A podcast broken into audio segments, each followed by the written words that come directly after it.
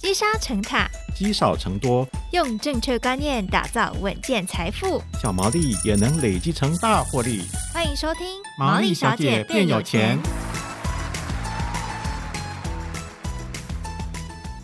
Hello，大家好，欢迎收听《毛利小姐变有钱》，我是佩服，我是笑鱼。好，有一句俗话说的非常好，嗯、我待股市如初恋，股市虐有千百遍。哦、好文青哦，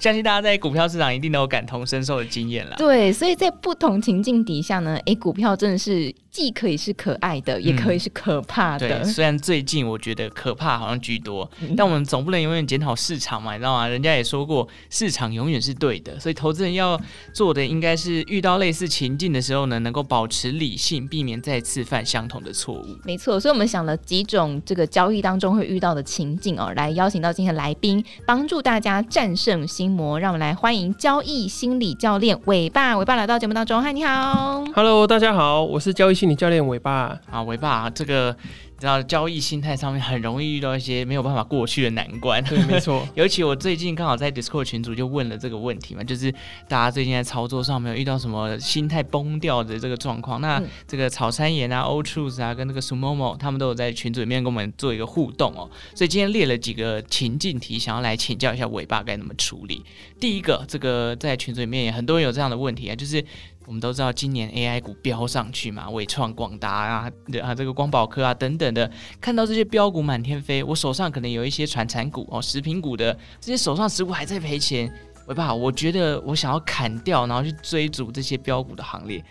这老实讲，这样的心态是 OK 的吗？呃，我觉得也还是要区分说，呃，你自己在呃当初的这个选股策略啊，或是说你原本做的这个投资计划是不是？你原本就有选定某一些的股票，你觉得说它可能是将来的成长股，是。例如说呢，像之前可能在炒航运股嘛，那那时候还没有人在讲 AI 股票，对。那你可能那时候就开始注意到这个 AI 的风潮，然后你就开始慢慢在布局这些股票。如果说像现在呃大家又在炒这个 AI 的股票，嗯，那可是你可能又在布局一个更远的股票。那如果说你是像这种状况的话，那也许你不用有一个这种恐慌性的卖出，我觉得是 OK 的。嗯，可是如果说呢，你是看到别人在暴赚，然后呢就觉得说自己好像有点呃技技术不如了别人，或是绩效不如别人，我觉得这有可能是有几个呃心理的问题出现这样。嗯，所谓技不如人，是会开始检讨自己哦，为什么做的那么烂？对。就是我觉得这些呃心理问题，呃，我其实蛮常做这个交易心理咨询的时候，就发现说，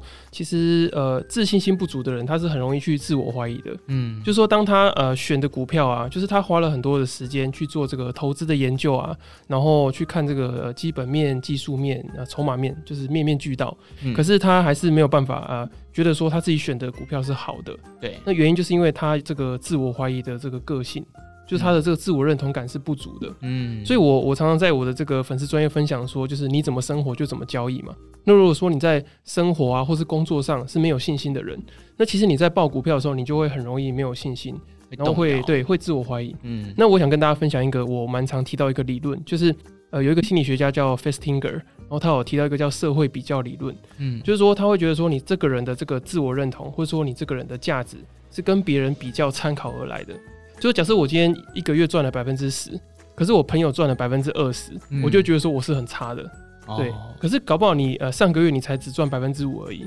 对。所以呃有时候我们就会透过这个呃社会比较啊，然后跟别人去比，或是说现在大家都会有这个 Facebook 会看到对账单嘛，对对。所以你一直看别人的对账单之后，你就会开始一直在检讨自己。那有时候检讨久了之后，就变成过度检讨这样。嗯，对，那怎么办？就是把那个对账单，就是绩效很好的人的 FB 就删掉吗？我自己的话，我我是都会把这一些对账单还是什么的资讯，我都会做一个隔绝。因为我我之前也在我的自己的 Podcast 有跟大家分享说，就是要用物理的距离创造心理的距离。嗯，对，就是说你要主动的去隔绝掉这些资讯，然后呃，你要去有效的去管理你的注意力。因为我们现在其实最不缺的就是投资跟交易的资讯嘛，对，不像以前的年代，你可能还要用手画 K 线图啊，然后或者是呃还要付费，然后去解锁老师的这些呃扣讯什么的。嗯。可是其实我们现在反而是资讯非常的多，我们应该要用那个减法，而不是用加法的方式去思考。哦，那我要封锁佩服，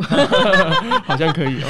刚刚伟爸提到那个，就是面面俱到，就是我其实自己也有做一个 Excel 表，就哎，每档股票的什么获利率列出来，最近技术面怎么样，啊，法人的买法怎么样，就是很多资讯下来，可是最终过不了自己心魔那一关，就是啊，我自己讲这些到底是真的还是假，到底是对的还是错的，然后就开始就是在交易上你就会有点慌了，只要它开始大跌，可能跌个三趴四趴，你就觉得完蛋了，一定是我自己错，然后你就把它砍了，然后就隔天就涨上去。哎，老师，那如果像佩服这样的心情啊，老师会建议他怎么做呢？呃，其实因为我我对佩服其实蛮有印象，因为我我来之前我有听一集，就是好像在访问那个张杰老师，哦、然后他那时候就有问题说，呃，我买了多少股票，然后资金周转率是多少，然后他就问佩服，然后佩服马上就回答出来，我就想说，哎、欸，我脑袋还在想说这个周转率，然后怎么乘，然后那个股票是多少，嗯，然后他马上就回答出来，表示他是一个非常用功的人。所以我觉得，呃，非常用功的人，他会有一个呃缺点，就是他会去过度检讨自己有哪边还不够。嗯，所以我觉得反而要反过来，就是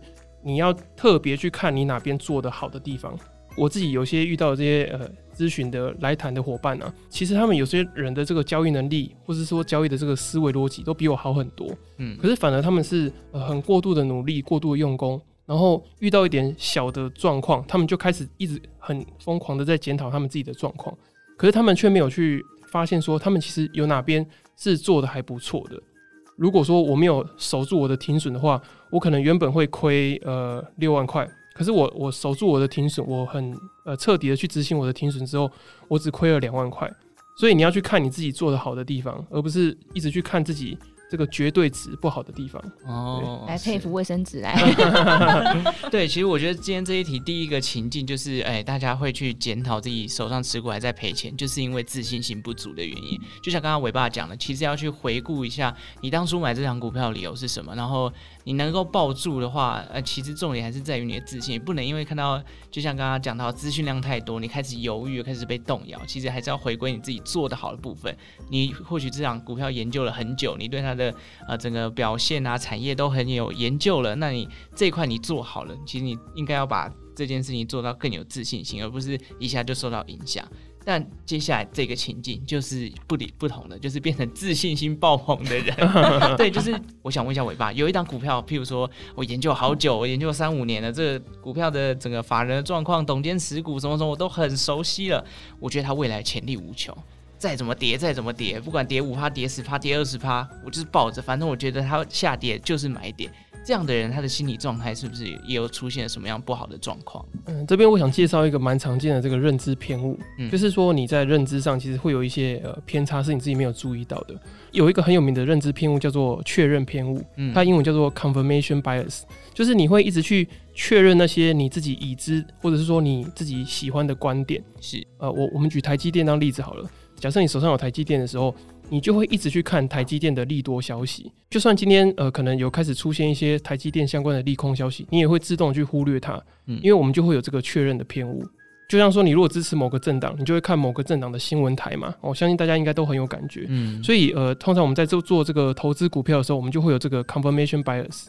那我们要怎么样去呃处理这样的状况呢？就是有两个方法提供给大家。那第一个呢，当你要去呃买进这档股票的时候，你要先试着去。看它的呃反面的消息，嗯，要买进之前，你要先赶快把它周边的这些负面的消息找出来，呃，check 一下，说这个负面的消息会不会严重到影响到它未来的发展性？是对。那第二个呢，就是我觉得是比较少人提到的，就是你要从你呃交易对手的方向去做思考啊，呃，特别是你如果是交易期货的人，嗯，他通常都是一买一卖嘛，对。那你在这个地方做买进的时候，你可能呃买进台子期啊，那你就想说，诶，为什么我在这个地方买进的时候会有人想要卖出？对，那你如果从这个交易对手的这个层面去思考，或者说我在这个地方买台积电，为什么有人会想要卖给我？你思考一下之后，你就会从另外一个角度去看看，哎，我现在这个样子是不是有一种过度自信的状况？哦，对，哎，那这样不会变成辩论大赛吗？就是你只要看到反方向，就说不对，他就是想错了某个角度，会变这样吗？呃，我觉得其实呃，投资跟交易就是这样，就是一个信念的拉扯。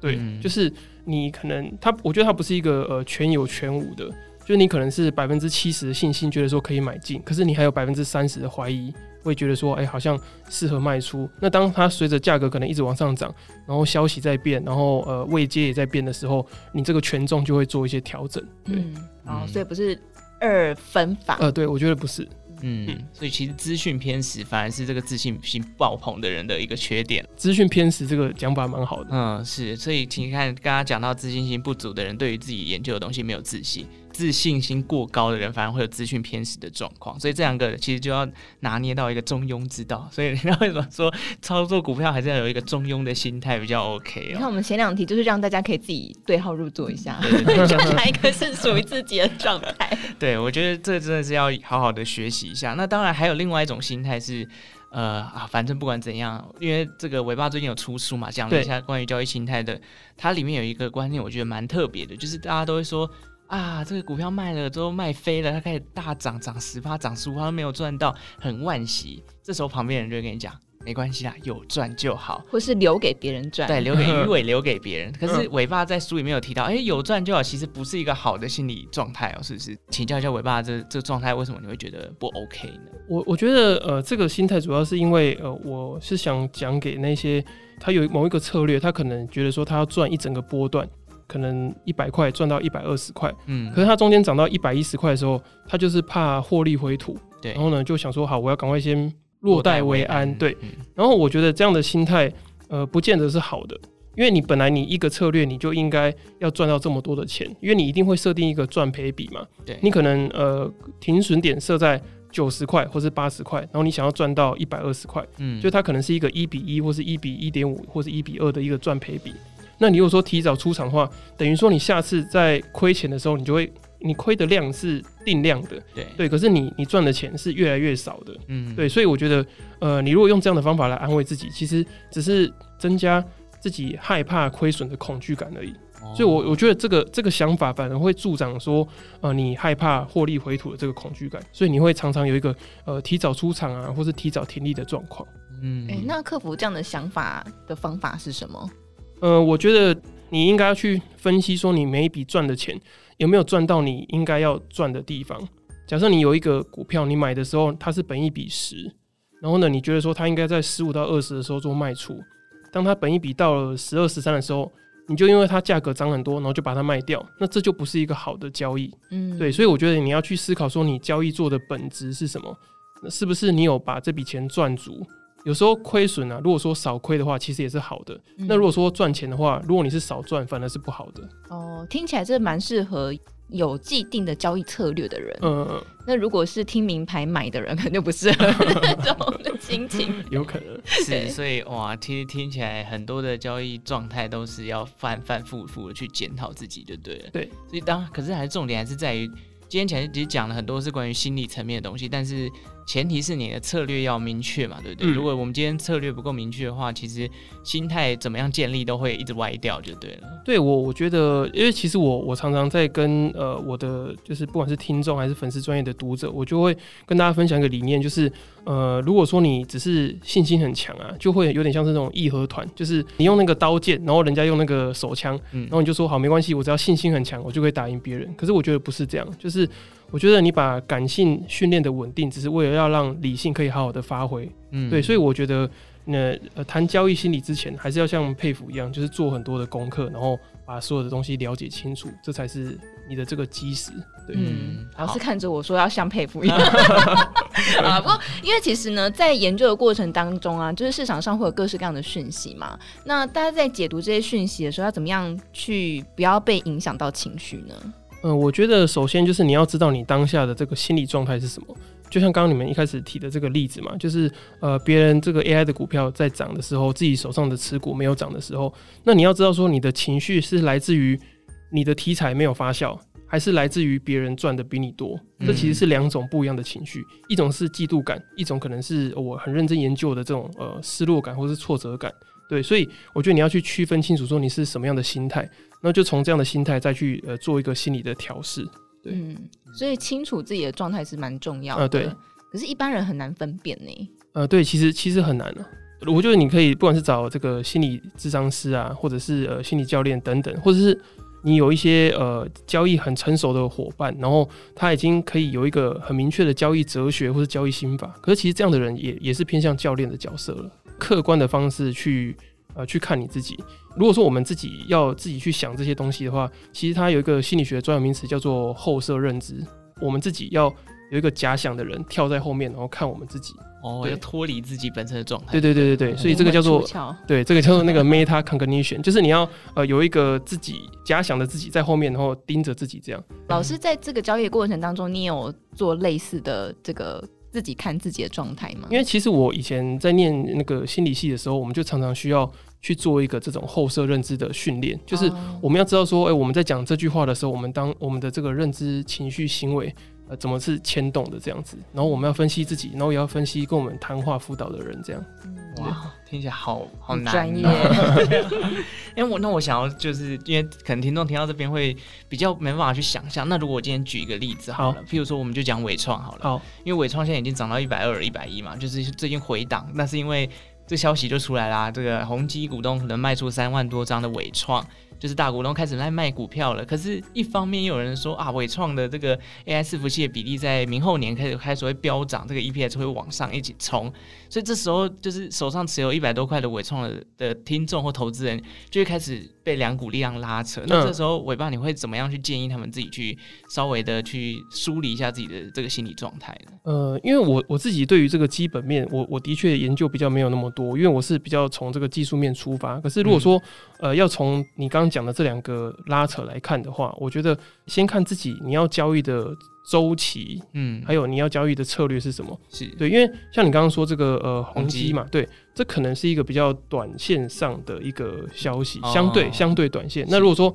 有些人觉得说哦，它微创后续还有一些 AI 的发展性，这可能就是一个呃相对长线的一个 view。对，所以我觉得你要去知道说你要赚的是什么样的钱。如果说你是呃相对长线的，就变成说你因为呃这个大股东的消息，然后或者是呃大量调解的这个消息。你可能去捡便宜，可是如果说假设你今天就是要做一个短的，那你当然是要在短线趁这个呃消息，而且我看它的这个技术面也是跌破一个呃小的平台，对对对对，所以如果说你是短线，你可能就会去做一个加空。可是如果你是走一个相对长线的话，也许你可以趁这个地方捡便宜。对，我觉得你要去看一下你想赚的是什么样的钱，不管你是要赚什么样的钱，你一定要设定一个停损点。因为不见得你的这个想法是对的哦，所以有一个绝对停损点，然后当这个状态让你开始心态纠结的时候，你反而要跳脱这个，不要先不要看股价，嗯，先看你自己投资当初的长期还是短期。对，如果你是投资长期的话，那短期的利空你可以稍微的无视，嗯，就是可能它是一个短期的波动，反正你要报到三五年嘛，嗯、那反正就是回归到自己投资策略当时的状态，对对？哦，所以。学到了吧？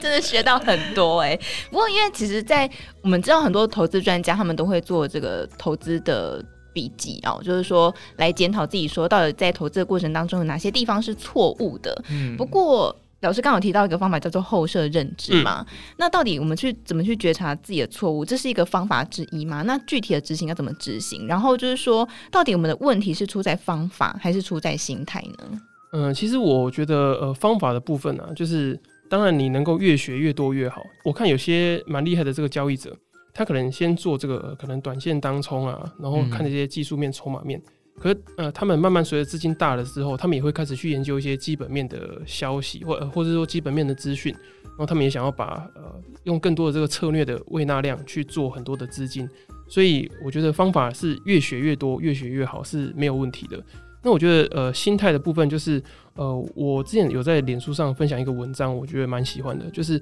呃，为什么大师的方法你没有办法复制？这个解答是因为他的生活你没有办法复制。嗯，也就是说，像之前我好像听这个自由人啊，或是这个阿鲁米，他们曾经都是，呃，亏到很很惨，然后可能一天只剩下一千块、几百块的这个生活费。是。可是像有些人可能是，呃，你可能是呃稳定的公务员或者是上班族。你你没有需要要把这个所有的资金都赌在这个交易上面。当这个这些前辈他们在做一个交易的时候，他们可能是没有没有损失的，因为他们机会成本那时候是比较小的，因为他们已经没有东西可以赔了嘛。可是如果说你是一个呃有家庭然后有稳定薪水的人，那你如果用这么大的呃杠杆去做的话，